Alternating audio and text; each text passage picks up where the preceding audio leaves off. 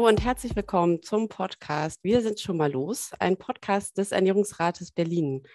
Mein Name ist Inka Lange und ich freue mich, dass ihr heute alle wieder eingeschaltet habt. Für die, die das erste Mal dabei sind, wir sind ein Podcast, der sich mit nachhaltiger Ernährung in Berlin befasst und mit ganz verschiedenen ernährungspolitischen Themen. Heute sprechen wir ein Thema an, was mich ganz persönlich auch sehr interessiert. Es geht um den Weinanbau in Berlin, um nachhaltigen Wein und unverpackten Wein. Dazu habe ich auch wieder einen Gast eingeladen. Hallo Tina. Hallo Inka. Tina ist äh, Winzerin aus Berlin und nimmt uns heute mit auf eine Reise zum nachhaltigen Wein. Sie hat äh, ursprünglich Wirtschaftsmathematik studiert und dann Weinbau hat äh, danach an vielen verschiedenen Weingütern gearbeitet in Deutschland, Frankreich, Österreich, Kalifornien, Neuseeland und Australien und arbeitet jetzt seit einigen Jahren in Berlin bei Startnext, das ist eine Crowdfunding-Plattform. Ist nebenberuflich bei App and Flow Keck tätig, äh, darauf kommen wir später nochmal zu sprechen, und äh, ist ehrenamtlich beim Kreuzberger Weinteam aktiv. Wir haben gedacht, wir stoßen heute mal passend zum Thema mit einem Wein an. Welchen Wein hast du denn dir heute ausgesucht, Tina? Ich habe einen Wein äh, von einer Freundin von mir, von der Nahe. Das ist äh, Piri, Christine Pirot. Und ich habe mir den Wein Ponderosa ausgesucht. Das ist äh, ein Maische vergorener, leichter Rotwein, gemixt mit weißen Trauben auch. Und ich finde, das passt ganz gut zu dem sommerlich hellen Tag heute. Schön. Ich habe mir auch einen Weißwein ausgesucht. Der heißt Cuvée de Conti, eine Empfehlung eines Freundes von mir, der eine Weinhandlung äh, in Leipzig inzwischen hat. Und äh, ja, Prost. Prost. Danke für die Einladung. Schön, dass du dabei bist.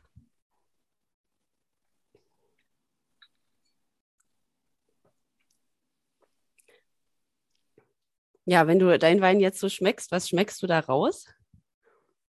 Mm, ich schmecke äh, viele Fruchtaromen, so ein bisschen Erdbeer, ein bisschen in die Pflaumenrichtung, aber eine schöne Struktur auch auf dem Mund. Also dadurch, dass das rote Trauben auch dabei sind, man so eine schöne Tanninstruktur, die sich so an den Seiten von der Zunge festsetzt und auch schön nachhaltig ist. So, wenn ich den Mund zumache und durch die Nase ausatme, habe ich diesen Geruch, diesen Geschmack sozusagen in der Nase, was ganz schön ist.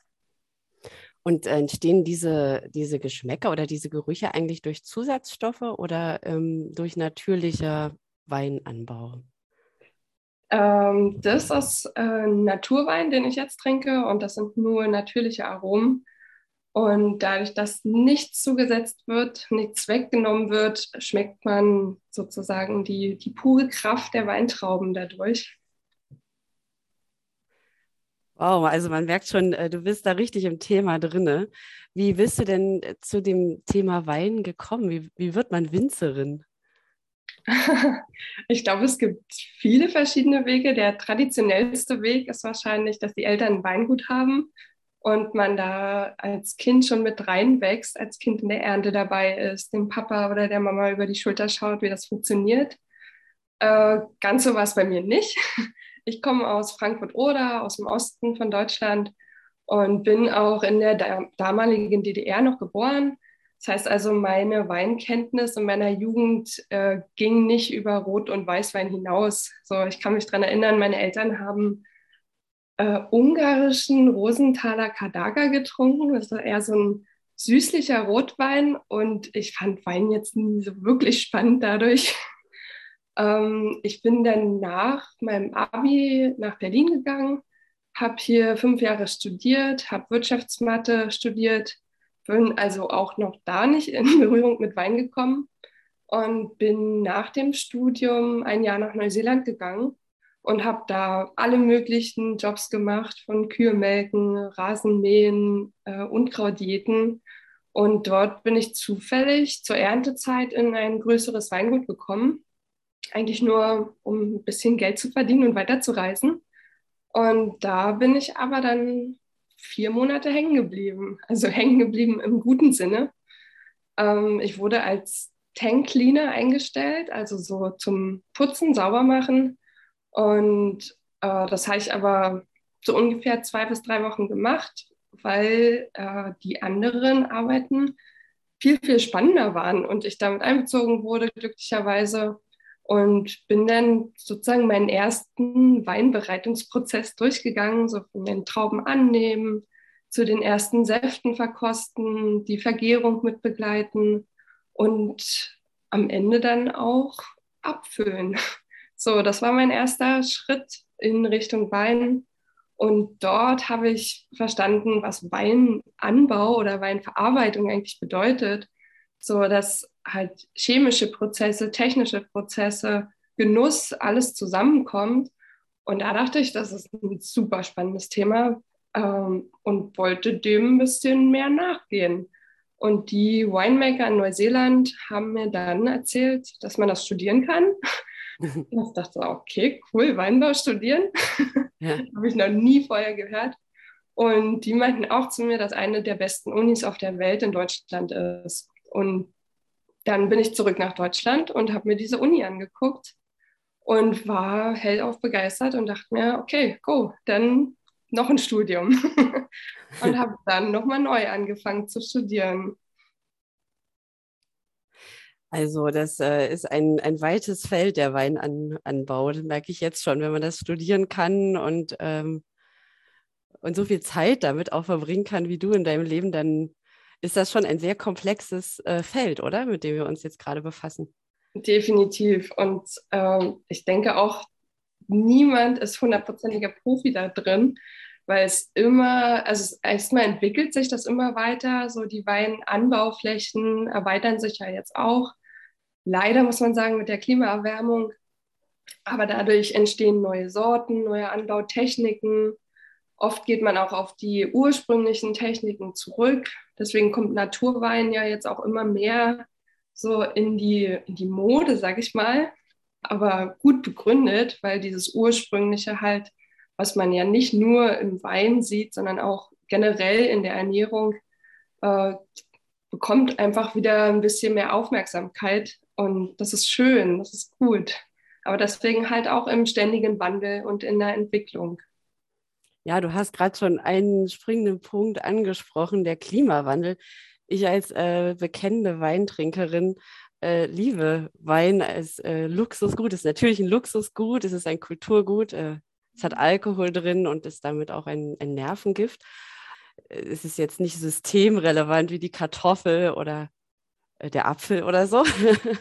und äh, umso erschreckender fand ich es dann festzustellen, bei meinen Recherchen vor diesem Podcast, dass es auch ein ordentlicher Klimasünder ist und äh, dass äh, im Weinanbau eine Menge CO2-Emissionen entstehen.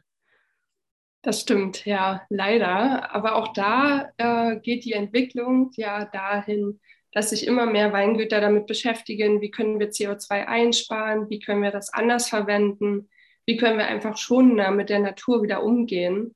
Und das äh, ist nicht nur in der Uni, wo wir studiert haben, ein großes Thema oder ein immer größer werdendes Thema. Auch WinzerInnen aus der ganzen Welt beschäftigen sich damit. Es gibt Zusammenkünfte online und Strategiepläne. Wie können wir damit umgehen? Wie, wie können wir Wein klimafreundlicher gestalten?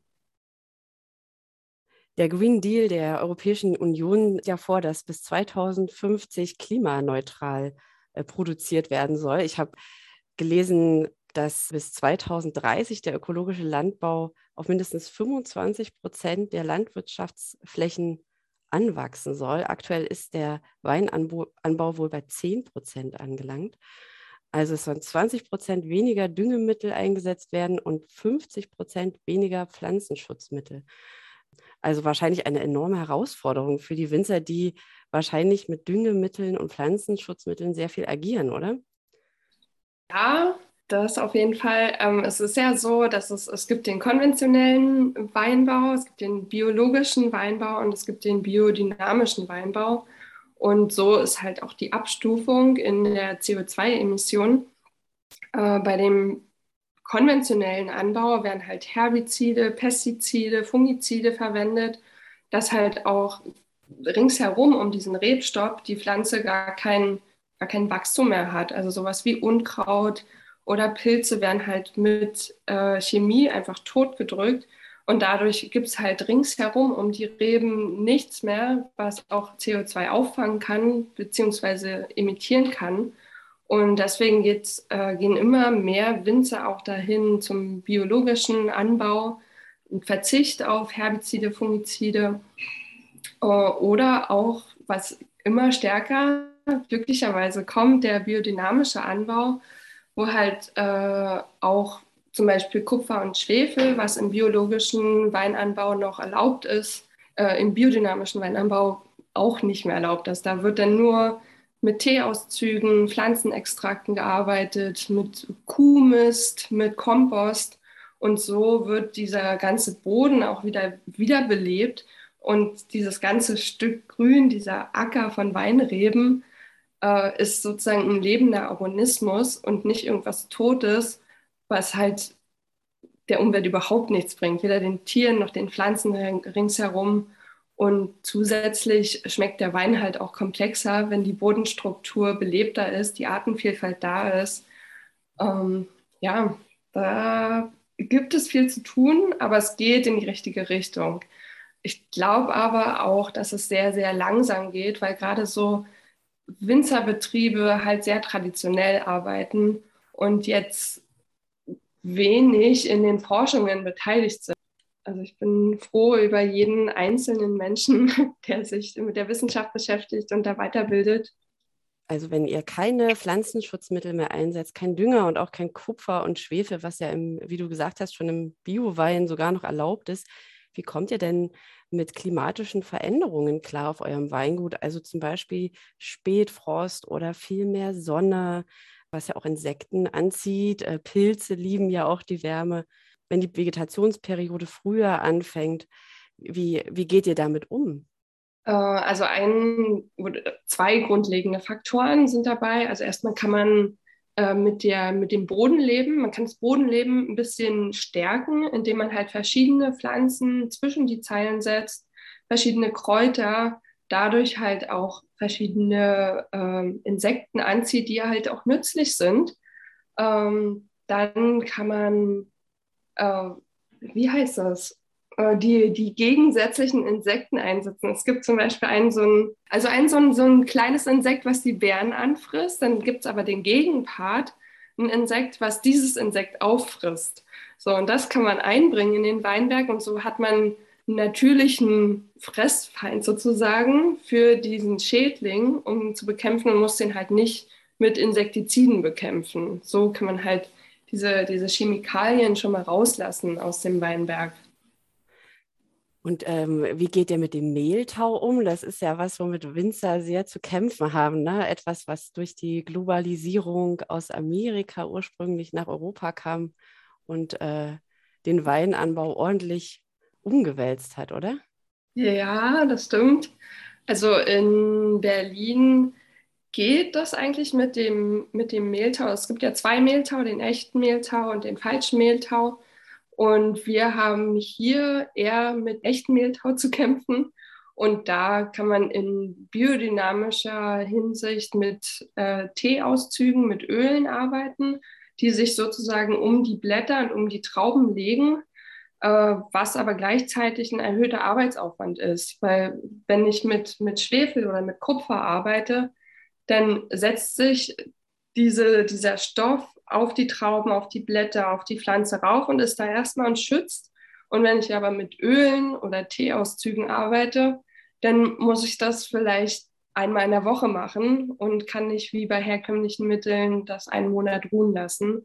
Deswegen ist ein, ein pflanzenfreundlicher Weinbau immer auch ein bisschen arbeitsaufwendiger. Ja, aber lohnt sich einfach, weil es mehr der Natur überlassen Auf jeden wird. Fall. Und weil du, wie du meintest vorhin auch, dass es im Geschmack sich ähm, niedersetzt? Meiner Meinung nach ja. Ja, na klar, weil ähm, alles, was du, was du der Pflanze hinzugibst, was nicht äh, natürlich von der Rebe kommt, das findet sich auch im Geschmack wieder, meiner Meinung nach. Also wenn ich da Schwefel und Kupfer auf diese Pflanze setze oder wie im konventionellen Weinbau äh, Herbizide, Pestizide und das ist ja alles drin, das ist in den Wurzeln, dadurch in den Trauben und dadurch im Endeffekt auch im Wein. Und je mehr gestresst, sag ich mal, die Rebe vorher ist, desto mehr muss man in der Weinproduktion halt auch intervenieren. Je gestärkter der Traubensaft ist, desto mehr kann man diesen Traubensaft einfach sich selbst überlassen und Wein werden lassen, ohne da viel einzugreifen. Und das sind die, die, diese natürliche Weinbereitung, zu der wir zurückgehen und die ich persönlich sehr präferiere, aber da halt auch immer mehr Menschen dazukommen, die das schätzen, die diese Aromavielfalt schätzen, die nicht äh, restriktiert ist äh, durch, durch Chemikalien oder durch irgendwelche Einflüsse des Winzers oder der Natur. Ähm, wo ist denn eigentlich euer Weinberg in Berlin? Wo kann man euch denn finden? Äh, wir sind ein, ein, kleines Team, also wir sind ein ehrenamtliches Team und der Weinberg gehört dem Bezirksamt Friedrichshain-Kreuzberg. Deswegen nicht genau unser Weinberg, aber wir äh, betreuen diesen Weinberg und der ist äh, direkt in Kreuzberg im Viktoriapark. Dort gibt es eine Gärtnerei, das Hofgrün und dort mittendrin stehen unsere Reben. Und äh, das sind mittlerweile ungefähr 350 Stöcker hauptsächlich Riesling, ein bisschen Spätburgunder auch. Und wir haben jetzt auch ganz neu im letzten Jahr kleine neue Rebsorten gepflanzt. Das ist das Cabertin. Äh, das ist eine neu gezüchtete Rebsorte, die auch gegen bestimmte Pilze resistent ist, auch ein bisschen angepasster auf den Klimawandel schon da geht die Forschung halt hin, dass diese Rebsorten so gezüchtet werden, dass man halt auch gar nicht mehr so viel intervenieren muss. Und das haben wir jetzt neu angepflanzt und sind sehr gespannt. Die werden wahrscheinlich erst nächstes Jahr die ersten Trauben bekommen und dann können wir ausprobieren, wie sich das alles auswirkt, ob das schmeckt, ob es Spaß macht. Genau. Die, die Rebsorten sind äh, relativ teuer, oder? Die Rebstöcke wollte ich eigentlich sagen. Wie, wie seid ihr da rein? Nee, nicht so teuer? Nö, also es geht, was kostet ein Rebstock? Ähm, um die drei Euro. Also die sind ja ganz, ganz klein und brauchen halt auch erstmal ja mindestens drei Jahre, bis überhaupt, bis da überhaupt äh, Trauben dran sind. Und ich würde sagen, so fünf Jahre, bis man von einem normalen Ertrag sprechen kann.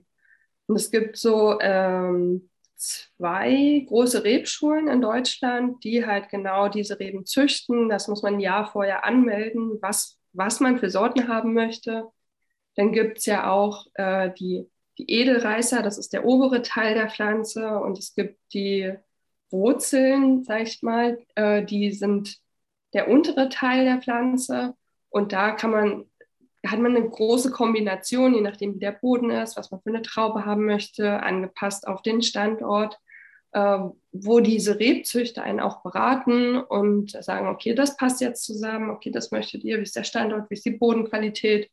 Und das wird zusammen ausgelotet. Das bestellt man ja vorher und dann kriegt man hoffentlich seine Reben.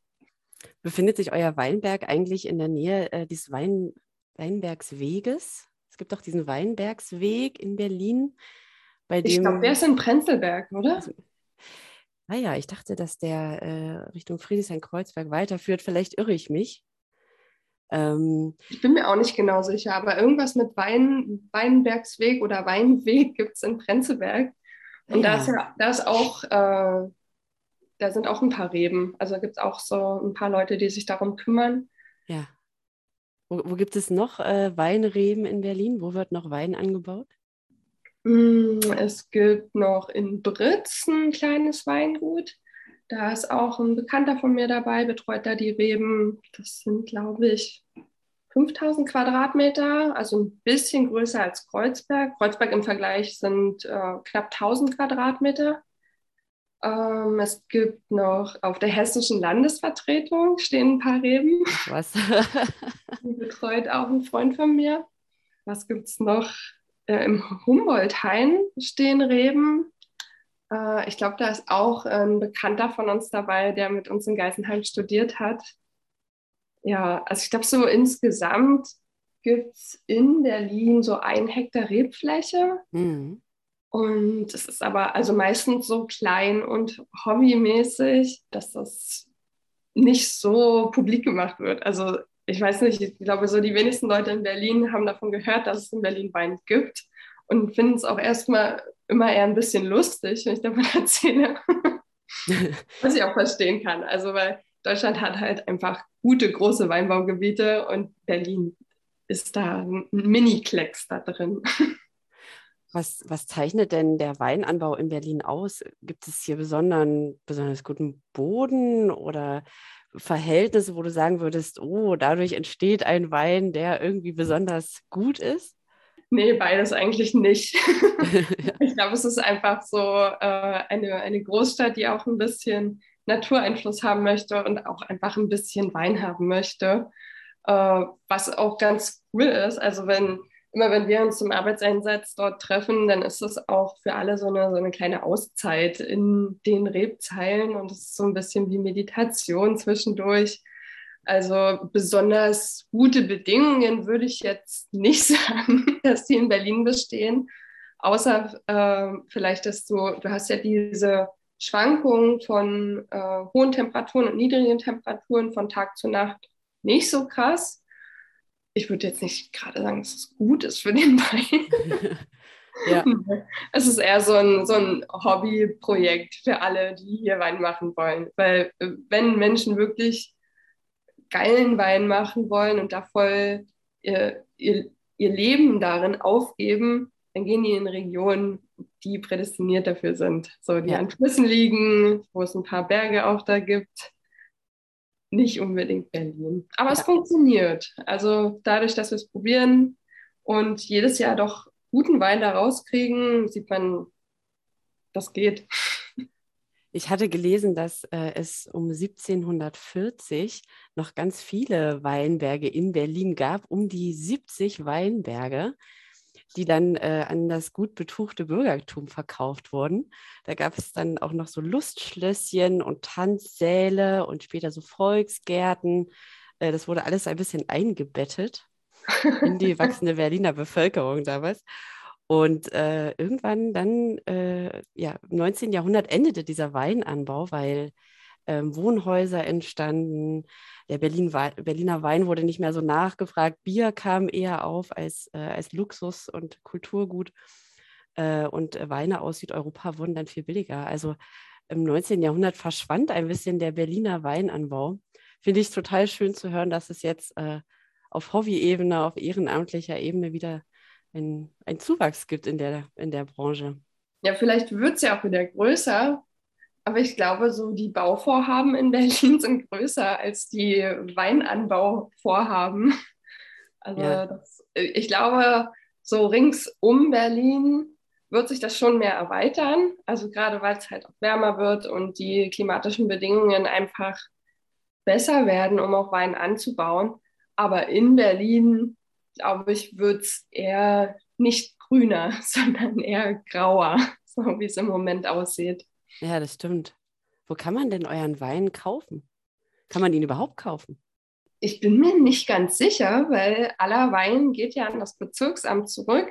Und es gab mal eine Zeit, da konnte man den auch kaufen, irgendwie auf Spende. Aber hauptsächlich wird er so bei, bei politischen Empfängen halt überreicht oder ausgeschenkt. Also es gibt keinen Verkaufsladen oder irgendwas, wo man hingehen kann und sagen, hallo, hätte ich gern. Aber man kann sich ja bestimmt das Bezirksamt mal anschreiben und fragen, ob, ob man den gegen Spende erwerben kann. Hat euer Wein auch einen Namen? Uh, das, das ist ein großes Thema. Also der hieß lange Zeit Kreuz Neroberg. Ähm, aber es gibt gerade eine sehr große Diskussion darum, wie dieser Wein heißen darf, heißen soll. Da wurden verschiedene Vorschläge eingereicht und ich glaube, jetzt kommenden Montag gibt es eine große Abstimmung darüber. Da sitzen ein paar Jurymitglieder drin, das Bezirksamt mit da drin, die Weinkontrolle, um zu entscheiden, ob der Name jetzt rechtens ist. Also da können wir gespannt sein. Und ja, ich bin selbst sehr aufgeregt, wie der denn am Ende heißen soll. Wir haben natürlich auch einen Vorschlag eingereicht. darf, man den hier, darf man den hier schon verraten? Nee, ich glaube, wir, wir, warten gespannt, was am Ende rauskommt. Wir warten mal ab. Sehr gut. Ich drücke euch die Daumen, dass es ein guter Name wird. Ja, danke. Ich hoffe auch, der wird gut. Tina, gibt es eigentlich viele Winzerinnen in, in dieser Branche? Äh, leider ist es noch so, dass es mehr Winzer gibt als Winzerinnen. Es Ist einfach ein, ein männlich dominiertes Handwerk.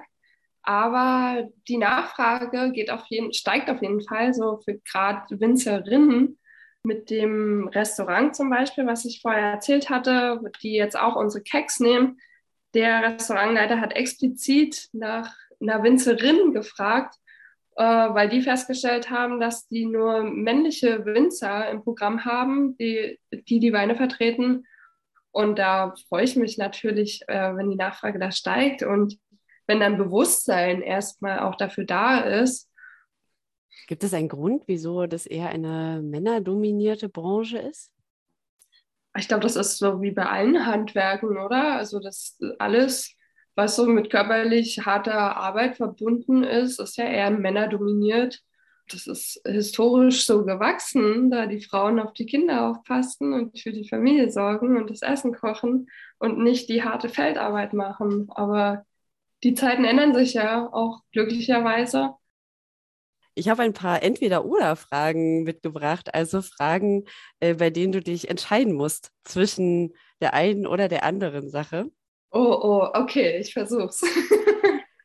Alles klar, die Einstiegsfrage ist Weiß oder Rotwein? Oh, das ist schwierig. Du kannst eine Winzerin sowas nicht fragen. Aber wenn ich mich entscheiden muss, dann würde ich, glaube ich, eher auf Rotwein gehen, weil der für mich vielfältiger ist und äh, mehr, mehr Aromen repräsentieren kann als Weißwein. Aber mm. es gibt hm. auch wunderschöne Weißweine. Also bleiben wir bei Rot. okay. Riesling oder Spätburgunder? Spätburgunder auf jeden Fall. bin ich, so ein, ich bin nicht die größte Freundin von Säure und deswegen gehe ich lieber auf Spätburgunder. Ja, das kann ich gut verstehen. Und was ist dein Lieblingswein? Oh, genauso schwierig wie die erste Frage. Weil ich finde, also so wenn, wenn man von Rebsorten ausgeht, dann bin ich eher so bei den roten Rebsorten, vielleicht bei den weißen, bei Chardonnay. Aber so ein, ein Lieblingswein ist unglaublich abhängig von dem Winzer, der ihn macht. Und da können verschiedenste Rebsorten drin sein. Also ich glaube, ich würde eher auf einen Winzer gehen als auf einen Wein. Und da fällt mir spontan äh, Matassa ein. Das ist ein Weingut, mit dem ich eingestiegen bin, Naturweingut aus Südfrankreich. Und da sind einfach, die, dieser Winter macht wunderschöne Weine und ich habe noch nie einen schlechten Wein von dem getrunken. Ja, ich, ich bleibe bei Matassa als Weingut. Spannend. Ich, äh, ich wähle meine Weine ganz doll nach der Empfehlung unseres Freundes aus. Sehr gut. Von ja, der glaub, da kannst du auch gut drauf vertrauen. Ja, genau, da weiß ich, der weiß Bescheid. Und da, da, da weiß ich, das ist guter Wein. Ja, Prost übrigens nochmal. Prost. Schmeckt dir dein Wein? Oh ja, fantastisch. Ich weiß auch, dass der sehr gut ist. Das ist, äh, glaube ich, schon die dritte Flasche davon, die ich habe. Gute Empfehlung. Oh. Und schmeckst du dann was raus? Oder kannst, kannst du sowas beschreiben? Oh. Also ich kann diese blumigen Worte, das, das kann ich gar nicht alles beschreiben. Ich, mir fehlen da immer die ganzen Worte. Ich, ich schmecke das auch nicht raus, ob es jetzt sich irgendwie um ein rauchiges Aroma oder um irgendwelche Beeren oder so handelt. Aber ich bin auf jeden Fall ein Fan von säurearmem Wein, von trockenem Wein.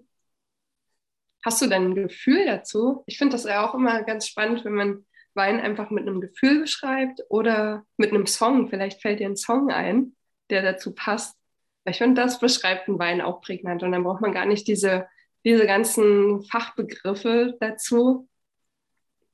Ah, das finde ich eine, eine wirklich gute Idee. Ähm, da müsste ich ein bisschen in mich gehen, was der Song angeht. Aber Wein interpretiere ich auch, assoziiere ich immer mit ähm, Beisammensein, äh, Freunde und ähm, Genuss für, also ist natürlich ein Genussmittel, klar. Ja. Hast du einen, einen Song, der dir einfällt zu deinem Wein? Ich glaube, ja, habe ich. Ich weiß nicht, wie der Song heißt, aber es ist ein, ein Song von den Yeah Yeah Yeahs. Mhm.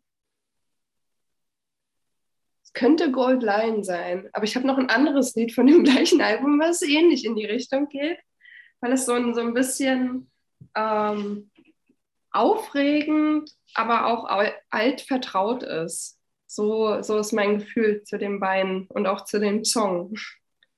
Mir gefällt das, ähm, den, den Wein wie eine Melodie, wie ein Akt in, wie, wie sagt man, eine, eine Folge in mehreren Akten oder so zu betrachten. Also ja. wie, ein, wie ein Lied, das einen Anfang hat, ein, ein Hauptteil und ein Ende.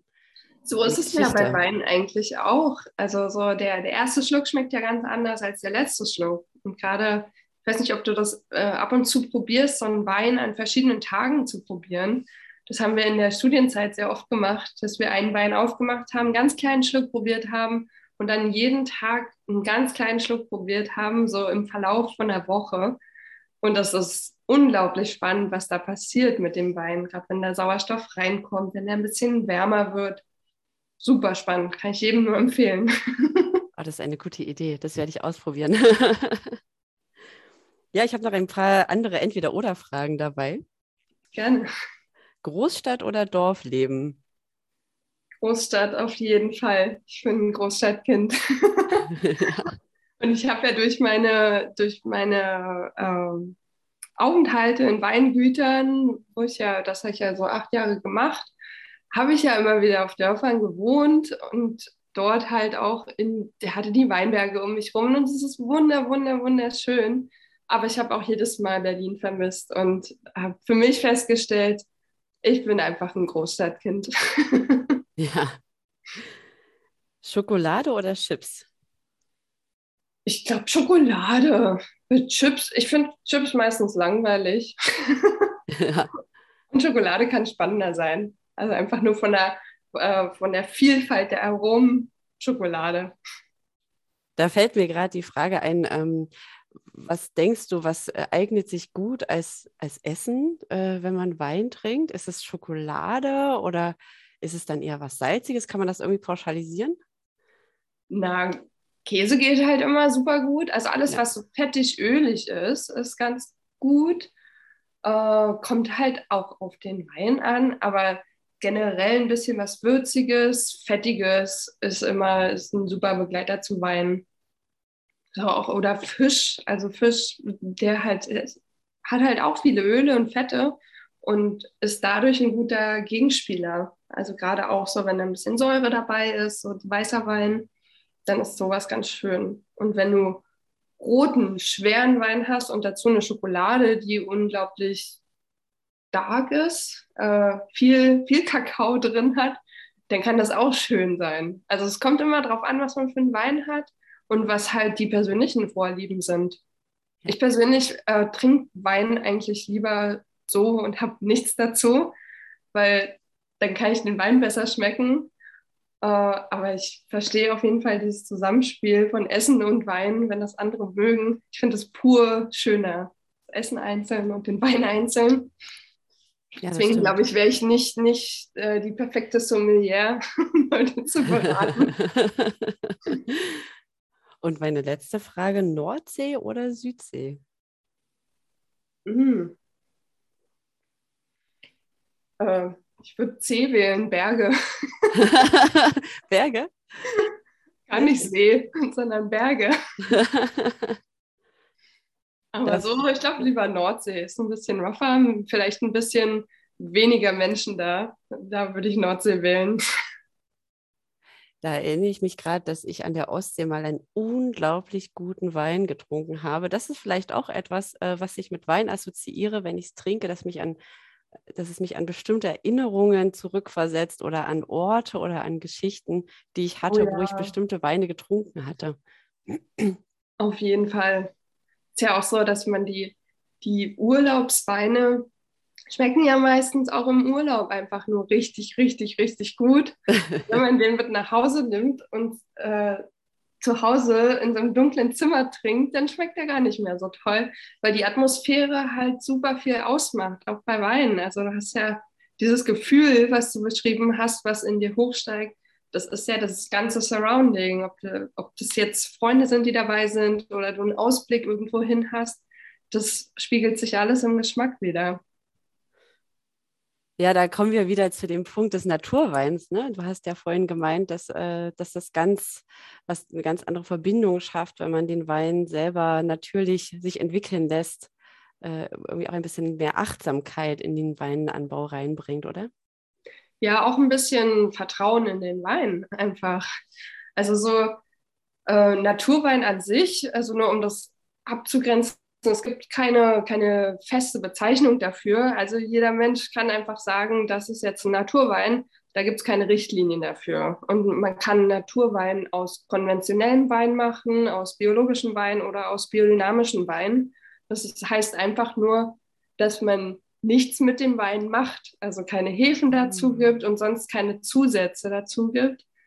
Aber äh, natürlich ist es einfacher oder schöner, diesen Naturwein aus biodynamischen Weintrauben zu machen, weil die, die, wen, die ja, den wenigsten Einfluss von außen hatten, also von sich aus am gestärktesten sind, wohingegen Weintrauben aus konventionellem Weinanbau halt super viel Stress schon hatten in ihrer, in ihrer Wachstumsphase und deswegen sich allein auch einfach schwieriger entwickeln. Also wenn man Weintrauben aus konventionellem Weinbau keine Hefe dazu gibt, dann werden die wahrscheinlich nicht Wein, weil die haben diese Hefen, diese, diese traubeneigenen Hefen gar nicht mehr dran, weil so viel weggespült wurde durch Chemikalien, dass das einfach nicht funktioniert. Und so je mehr Stärke du in den Trauben hast, im, wie im biodynamischen Weinbau, desto schöner kann der Wein sich mit eigener Kraft halt auch entfalten. Wächst diese Szene eigentlich immer mehr? Also gibt es immer mehr Menschen, die biologisch dynamischen Weinanbau oder Naturwein bewusst kaufen? Auf jeden Fall, ja. Also gerade in den Großstädten, ich sehe das jetzt in Berlin wächst die Szene, in Frankfurt wächst die Szene, aber auch Kopenhagen ist da ganz vorne dabei. Und ich denke aber, dass das nicht nur auf Wein zurückzuführen ist, sondern grundsätzlich auf Ernährung. Also es steigt ja auch das Bedürfnis nach biologischen Nahrungsmitteln. So diese Solavis steigen, so dass sich Leute eine Gemüsekiste nach Hause liefern lassen, wo sie wissen, das Gemüse kommt aus der Region, das ist gut angebaut da, ist, da sind keine Chemikalien drauf. So Bioläden werden einfach mehr und mehr größer oder auch die Bioregale in, in den Supermärkten. Und ich denke, dass das einfach im Wein mit übergreift. Und klar sind Großstädte, denke ich mal, prädestiniert dafür, weil einfach die Möglichkeiten da sind. So, man hat die Vielfalt und die Auswahl und kann sich da auch ein bisschen mehr mit beschäftigen. Und ja, Naturwein ist hip in Berlin und ja. das, das, ist cool, Naturwein zu trinken. Also es gibt immer mehr Naturweinläden, Naturweinbars oder auch so äh, Restaurants. Haben, die, da gibt es eine größere Naturweinkarte und das gab es einfach vor zehn Jahren noch nicht. also da, da wusste niemand, was damit anzufangen, würde ich jetzt mal behaupten. Ja, ich habe mich äh, mal ein bisschen damit beschäftigt, woher diese CO2-Emissionen noch kommen. Wir haben ja jetzt gerade über Pflanzenschutzmittel und Naturschutz äh, und Dünger gesprochen. Ähm, ich habe gelesen, dass das nur 20 Prozent der CO2-Emissionen ausmacht beim Weinanbau. 25 Prozent gehen auf den Transport von Wein zurück. Also auch ganz oh, interessant, ja. was passiert, äh, wo, woher, woher wir eigentlich alles Wein beziehen. Und also hier auch nochmal ein, ein Schwenk in die Richtung regionalem Weinanbau. Aber der, die meisten CO2-Emissionen entstehen durch die Verpackung. Oh ja. Durch das Glas, was geschmolzen wird, äh, ein hoher energetischer Aufwand, der da äh, gemacht wird, um diese wunderschönen Flaschen zu entwickeln, die wir dann einfach wieder wegwerfen. Dann habe ich mich gefragt, wieso gibt es eigentlich keine Mehrwegflaschen? Also es, es gibt ein paar Mehrwegflaschen, aber es gibt halt kein ausgeklügeltes System, wie das so bei, bei dem restlichen Pfandsystem in Deutschland ist. Aber das stimmt, also die, die Flaschenproduktion hat unheimlichen CO2-Verbrauch, die äh, alleine diese Flaschen auch durch ganz Europa zu liefern zu den Leuten, die sie dann brauchen, hat also alleine der Transport hat einen unglaublichen Ausstoß. Du hast recht, es gibt es doch nicht, aber wir sind dabei. Ich bin dabei, mit äh, zwei Freunden ein kleines äh, Unternehmen aufzubauen, wo wir uns genau mit den Themen auch beschäftigen und äh, wir bieten Wein in Keks an. Keks sind so Edelstahl-Mehrwegcontainer. Kennen die meisten wahrscheinlich aus der Bierproduktion. So, eine, so ein Kek ist so ein Fass, was man an die Fass, äh, Zapfanlage anschließt und dann aus dem Hahn dieses Bier zapfen kann. Und das gleiche System bauen wir gerade für Wein auf. Leider ist es immer noch so, dass das Image von Wein im Fass jetzt nicht das Beste ist. So, es wurden ja, die letzten Tankweine, die sonst nicht verkauft werden konnten, wurden in Fässer gefüllt und so an Restaurants oder an Gastros irgendwie weitergegeben. Und wir machen das aber anders. Wir haben nur Weine von Leuten, die wir kennen, wo wir die Weine kennen. Der Standard ist mindestens biologisch, also biologische Weine oder biodynamische Weine und die schmecken richtig, richtig gut. Und äh, das Unternehmen gibt es jetzt seit zwei Jahren. Wir arbeiten aber alle noch voll nebenbei und deswegen ist das ein bisschen langsam, aber Schritt für Schritt sind wir dabei, das aufzubauen. Wir haben jetzt in Berlin äh, eine Weinhandlung, die hat die Keks schon. Da kann man hingehen, sich eine Flasche mitbringen und sich den selbst abzapfen und sonst halt im Sommer einfach mit dem gezapften Wein auf die Terrasse setzen. Das ist äh, Vallavino, das ist in der Markthalle im Pfefferberg am Senefelder Platz. Mhm. Und ganz neu jetzt auch äh, ein Restaurant in Neukölln am Schillerplatz. Äh, das ist das Terz und die werden unsere Weine ab Mai ungefähr auch haben, wenn die ihre Terrasse draußen aufmachen. Und sonst gibt es die Weine, also die anderen beiden von unserem Unternehmen sitzen in Frankfurt, Frankfurt am Main, und haben da eine Weinhandlung und zwei Restaurants, wo es auch die Weine gibt.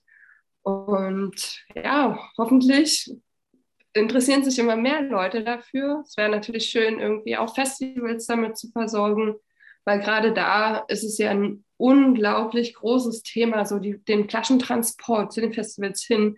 Da müssen die Leute die Flaschen aufmachen, die Flaschen müssen kühl sein. So diese ganze Logistik könnte halt super vereinfacht werden, dadurch, dass irgendwie Keks da sind und die in so Vorkühlern stehen oder durch eine Kühlanlage gehen, kalt aus dem Glas. Das ist das Ziel. Gucken wir mal, wie weit wir damit kommen der Mensch ist ja manchmal ein bisschen langsam, wenn es darum geht, bestimmte Sachen zu verändern. Und gerade beim Wein habe ich das Gefühl, ich erinnere mich noch an das Thema der, des Korks wo ganz viele Jahre die Menschen ja. gesagt haben, nein, wir brauchen unbedingt den Kork auf dieser Weinflasche, weil ansonsten schmeckt der Wein nicht mehr genauso, wie er, äh, wie er mit Kork schmecken würde. Und inzwischen sind wir eigentlich damit geübt äh, oder mehr oder mehr, mehr und mehr verfestigt sich quasi dieses ganz normale Flaschensystem und Krog ähm, kommt langsam ein bisschen in Verruf, also zumindest mein Gefühl. Ich weiß nicht, wie, das, wie du das siehst. Ja, also ich, klar, ich finde es auch wunderschön, eine, eine, Weinflasche zu öffnen und diesen Korkenzieher da reinzuschrauben und so ganz langsam und genüsslich diesen Korken rauszuziehen. Ja, das macht schon Spaß.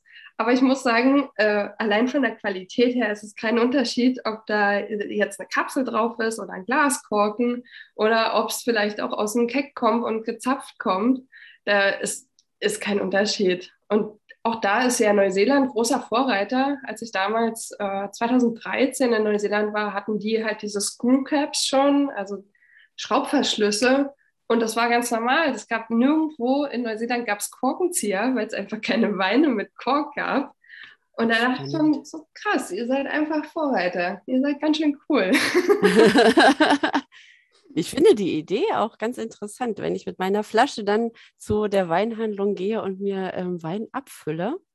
Du kannst ja halt auch die Größe von der Flasche aussuchen. So, du musst nicht eine 075er Flasche haben. Kannst halt auch mit einer 03er Flasche hingehen so, und für heute Abend einen kleinen Wein abfüllen. Oder du hast eine größere Party und kannst mit deinem 3-Liter-Hund hingehen und musst nicht drei verschiedene Flaschen kaufen. Also ich, ich finde es auch ich finde es gut. Also gerade auch so in die Richtung Unverpacktläden werden ja auch immer größer. So, da könnte einfach so eine kleine Zapfanlage drinstehen und das auch mit unverpackt angeboten werden. Das gibt es ja bei Wein leider noch nicht so viel, aber ich glaube, wir sind auf einem guten Weg und in zehn Jahren, steile These, ich würde mal sagen, gibt es halb so viele Weinflaschen auf der Welt wie heute. Das wäre eigentlich, ja, das wäre eigentlich gut, weil auf Wein werden wir mit Sicherheit nicht verzichten, aber auf die Verpackung können wir schon eher verzichten. Ja, wir können auf die Flaschen verzichten, auf die Labels, auf die Korken, auf das Aluminium drumherum und auch auf die Pappe drumherum. Also es sind ja alles so Sachen, die einmal benutzt werden und dann weggeschmissen werden. Und so nötig ist es nicht, weil hauptsächlich geht es ja um das Produkt, was, was wir uns zuführen und nicht um das drumherum. Das stimmt. Wenn wir in die Glaskugel gucken, in zehn Jahren, was, was wären deine Wünsche für den Weinanbau allgemein, für den Weinanbau in Berlin und für, für das Unternehmen, in dem du arbeitest? Ähm, meine Wünsche, also mein, okay, also mein wenn, wenn ich in einer Utopie lebe, in zehn Jahren, dann gibt es gar keine Glasflaschen mehr, vielleicht noch so alte Relikte, also so ganz besondere Schätze von 1983, irgendein französisches Bordeaux, sowas, ja, cool, auf jeden Fall, aber es gibt keine neu abgefüllten Weine in Flaschen mehr. Alles wird in Keks transportiert oder vielleicht gibt es weitere Lösungswege, wie, wie Wein transportiert werden kann. Also ich könnte mir auch vorstellen, dass das einfach in wie so Tanklastern, dass so Wein transportiert wird. Und ich würde mir auch wünschen, dass in zehn Jahren kein, keine Landwirtschaft mehr, also nicht nur der Weinbau, sondern auch andere Landwirtschaften mit chemischen Mitteln bewirtschaftet werden müssen. Pestiziden, Insektiziden, Fungiziden. Und wir profitieren ja dann auch davon, dass es Wein gibt, der nicht einheitsmäßig immer gleich schmeckt jedes Jahr, sondern der jedes Jahr sein besonderes Aroma entfaltet und uns immer wieder überrascht. Ja, auf jeden Fall. Und ähm, wo möchtest du in zehn Jahren stehen? Och, ich bin da offen und lass mich treiben. Also ich, ich habe auf jeden Fall in zehn Jahren noch mit Wein zu tun. Ich bin mir nicht sicher, ob ich noch in Berlin bin oder nicht. Das, ich glaube, es ist mir nicht wichtig. Mir ist wichtig, dass ich mit guten Menschen zusammen bin, dass die Klimakatastrophe ein bisschen in den Griff bekommen wird. Naja, ich weiß nicht, dass die Politik ja ein bisschen stärker wird und ein bisschen mehr sich positioniert. Und wenn du äh, Politikerin im Bereich Ernährung wärst, ähm, was würdest du da angehen? Welche Forderungen hättest du dort? Was würdest du umsetzen wollen, um äh, ja, eine Ernährungswende zu schaffen, um eine, eine Welt zu schaffen, die äh, nachhaltige Ernährung und nachhaltigen Weinanbau unterstützt? Äh, ich würde ganz doll auf die Landwirtschaft gehen. Ich würde die Landwirtschaft subventionieren äh, und dort alle Bauern und Bäuerinnen unterstützen, dass sie es halt möglich machen können, mit, mit, natu mit natürlichen Mitteln zu arbeiten und dadurch halt leider auch höhere Preise verlangen müssen, weil es ist aufwendiger, damit zu arbeiten. So im Moment ist diese Umstellung halt so schwierig zu stemmen für, für die Landwirte, weil es ist einfach eine Kostenfrage so und die gehen insolvent, wenn die auf Bio umsteigen, weil es kann keiner mehr bezahlen so und da, Was ist daran so teuer? Ähm, die Produktion geht auf jeden Fall runter, weil mit mhm. den ähm, mit so mit den ganzen Chemikalien hast du halt eine hohe Quantität, aber eine geringe Qualität. Wenn du auf Bio umsteigst, hast du eine geringere Quantität, aber eine höhere Qualität. Und dieses Umdenken, bin ich der Meinung, das braucht ein paar Jahre, bis das in den Köpfen stattfindet, so dass halt Menschen auch bereit sind, den doppelten Preis zu bezahlen für ein, für ein gut hergestelltes Gemüse oder Obst oder Wein, weiß ich was. Die Landwirtschaft strauchelt da so ein bisschen, weil sie keine Abnehmer mehr finden und deswegen nicht umstellen und deswegen in dieser konventionellen Schiene bleiben. Und wenn man dort mehr subventioniert, die Bauern und Bäuerinnen unterstützt, so diesen ersten Anschubs mit reingibt, dann kann es funktionieren. Und was empfiehlst du unseren Hörerinnen und Hörern? Ich empfehle, also, ja, regional zu essen, auf jeden Fall. Also ich finde diese, diese Ideen mit den Gemüsekisten richtig gut. Dann äh, gibt es so viele Unternehmen, die sich auch dafür einsetzen, nicht dieses gestriegelte Gemüse nur zu verkaufen. Querfeld ist da ein Unternehmen, was mir einfällt. Ähm, oder Kooperativen unterstützen, die halt äh, regional beziehen, die nur biologisch beziehen. Äh, einfach darauf achten, was man so zu sich nimmt. Äh, das würde ich empfehlen. Ja, es, oder, geht, es ja. geht in das System rein und man fühlt sich auch besser damit, wenn man gute Sachen zu sich nimmt und weiß, dass die Leute, die das hergestellt haben, auch dafür gerecht entlohnt werden und nicht am Hungertod nagen oder sich mit, mit Chemie vollspritzen beim Düngen.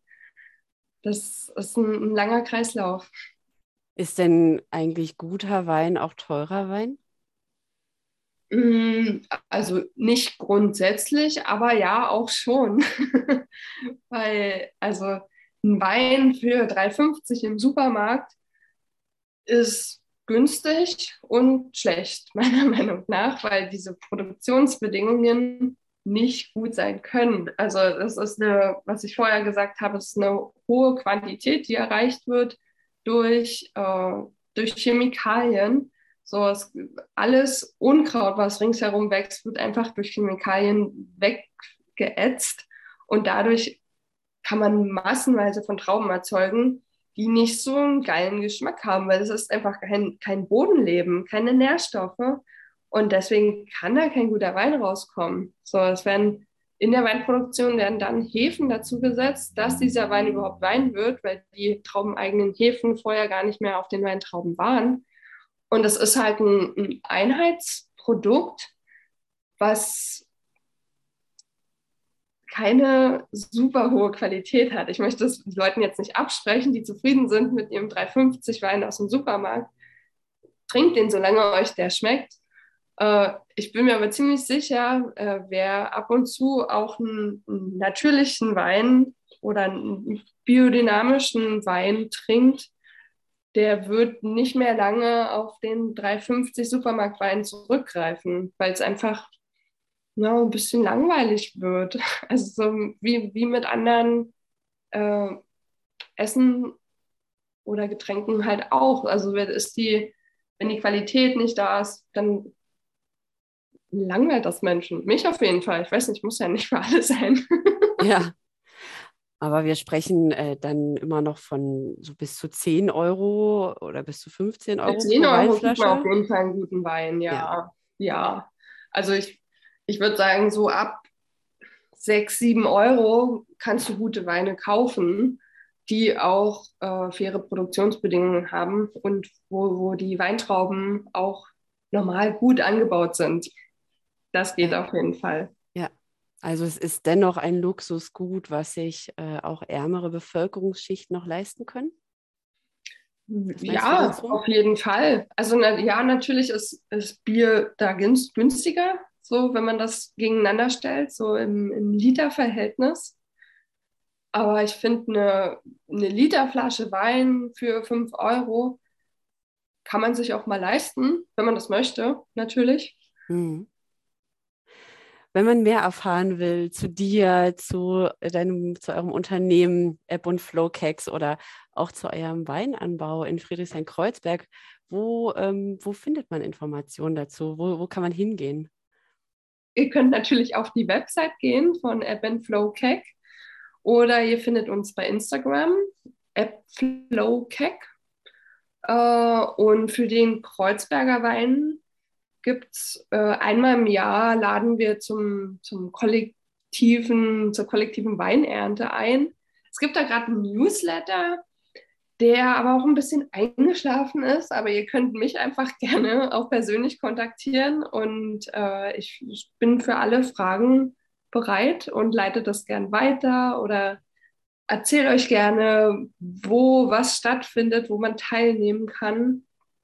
Ähm, ja, wie erreicht ihr mich? Am besten auch bei Instagram, würde ich sagen. Mit welchem Namen? mit, äh, mit dem Namen Kali Sultan.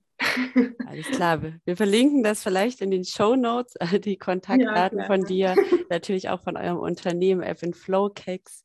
Ähm, du hast mir auch von einem VHS-Kurs erzählt. Genau, das ist äh, ein Freund, der leitet den VHS-Kurs.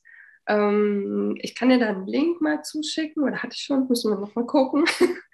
Uh, und da kann man auf jeden Fall teilnehmen. Da, da, ist die Anmeldung einmal im Jahr und alle Teilnehmenden laufen sozusagen dieses Weinjahr durch, von dem Rebschnitt zur äh, Entblätterung, so wie sieht im Frühling so eine Weinrebe aus. Dann ist im Herbst die Ernte und alle Teilnehmenden machen ihren eigenen Wein dann auch einmal, sehen, was sind so bestimmte Faktoren, was ist wichtig bei der Weinherstellung was ist vielleicht völlig überschätzt. So, also ein, ein Weinjahr mit dem VRS-Kurs ist möglich. Das macht der Hannes und das macht er großartig. Oh, das hört sich sehr gut an. Sehr empfehlen für ja. alle, die, die sich da mehr auch für den Anbau interessieren. Ja. Wenn ich Wein trinken möchte für einen guten Zweck, für eine friedlichere Welt äh, oder gegen Rassismus äh, oder Krieg, kannst du da was empfehlen? gibt so, also es gibt kleinere Projekte. Es gibt äh, ein Projekt, das heißt Wein gegen Rassismus. Äh, das ist aufgesetzt vom St. Pauli-Verein, würde ich sagen. Äh, die Weine sind von verschiedenen WinzerInnen produziert und gelabelt mit Wein gegen Rassismus. Es gibt einen roten, einen weißen äh, und einen Rosé die kann man, also ich weiß genau, dass man die in Leipzig bei unserem gemeinsamen Freund kaufen kann. Äh, Gibt es aber bestimmt auch in Berlin. Du meinst in der Weinhandlung gedrängt gerade, ne? Genau. ja. In Berlin gibt es ähm, Soli Lambrusco und Soli Spergola. Das ist ein, ein kleines Partisanenprojekt aus Italien. Und da geht jeweils ein Euro oder zwei Euro, ich bin mir nicht ganz sicher, an dieses Projekt von dem verkauften Wein. Und die Weine kann man im kleinen anarchischen Food-Kollektiv Dr. Pogo kaufen. Das ist direkt in Rixdorf am, weiß nicht, wie die Straße heißt, aber direkt am Rixdorfer Platz, wenn man da Dr. Pogo eingibt. Die haben Lambrusco und ein Spergola, also ein, Sprudel. Und was gibt es noch? Ich glaube, es gibt noch viele verschiedene kleine Projekte, aber es ist mir in letzter Zeit, also gerade bezogen auf den Ukraine-Krieg, äh, noch nicht untergekommen. Bin aber gerne offen für Empfehlungen, wenn jemand was sieht. Da bin ich sehr interessiert dran und würde das gerne auch in Wein unterstützen. Ah, dann geben wir das doch mal weiter. Wer etwas weiß, Wein gegen Krieg oder Wein für die Ukraine, ein Solidaritätsprojekt, der schreibe uns doch gerne. Äh, wir leiten das gerne weiter und bewerben das. Ja, sehr cool. Danke. Toll. Tina, vielen Dank, dass du dir heute Zeit genommen hast für uns. Was machst du heute noch? Ähm, ich bin noch äh, auf einer Verabschiedung von einer ehemaligen Kollegin eingeladen im Weinladen mit viel anderen Weinleuten. Also ich denke, ich werde ein paar Weine probieren und so unter Weinleuten es ist ja, es kommen halt auch immer spannende Sachen so zusammen. Jeder bringt so einen kleinen, so einen kleinen Diamanten mit, um Ach, zu hoffen, schön. dass er was Schönes präsentieren kann. Also es wird äh, weinreich und sehr spannend. Oh, das hört sich sehr gut an. Nochmal herzlichen Dank für deinen Kommen ähm, und äh, ja, für deine Zeit, die du dir genommen hast für uns. Viel Spaß heute Abend bei, ähm, beim Weinverkosten ja. mit deinen Freunden und Freundinnen danke dir auf jeden Fall für die Einladung und für die Chance, ein bisschen was zu erzählen vom Berliner Wein. Hat mich sehr gefreut. Danke. Schön, dass ihr auch heute wieder dabei wart und zugehört habt. Wenn ihr mehr wissen wollt zum Ernährungsrat Berlin, schaut doch mal auf die Internetseite www.ernährungsrat-berlin.de oder auch bei Twitter und Instagram und Facebook sind wir aktiv. Schreibt uns gerne eure Kommentare, eure Ergänzungen zu dieser Podcast-Folge. Wir sind immer bemüht und interessiert zu erfahren, was wir verbessern können oder wenn ihr auch Themenvorschläge habt für kommende Podcasts, schreibt uns das gerne an info@ernährungsrat-berlin.de. Ansonsten hoffentlich bis zum nächsten Mal. Alles Gute euch, bleibt gesund und frohen Mutes. Tschüss.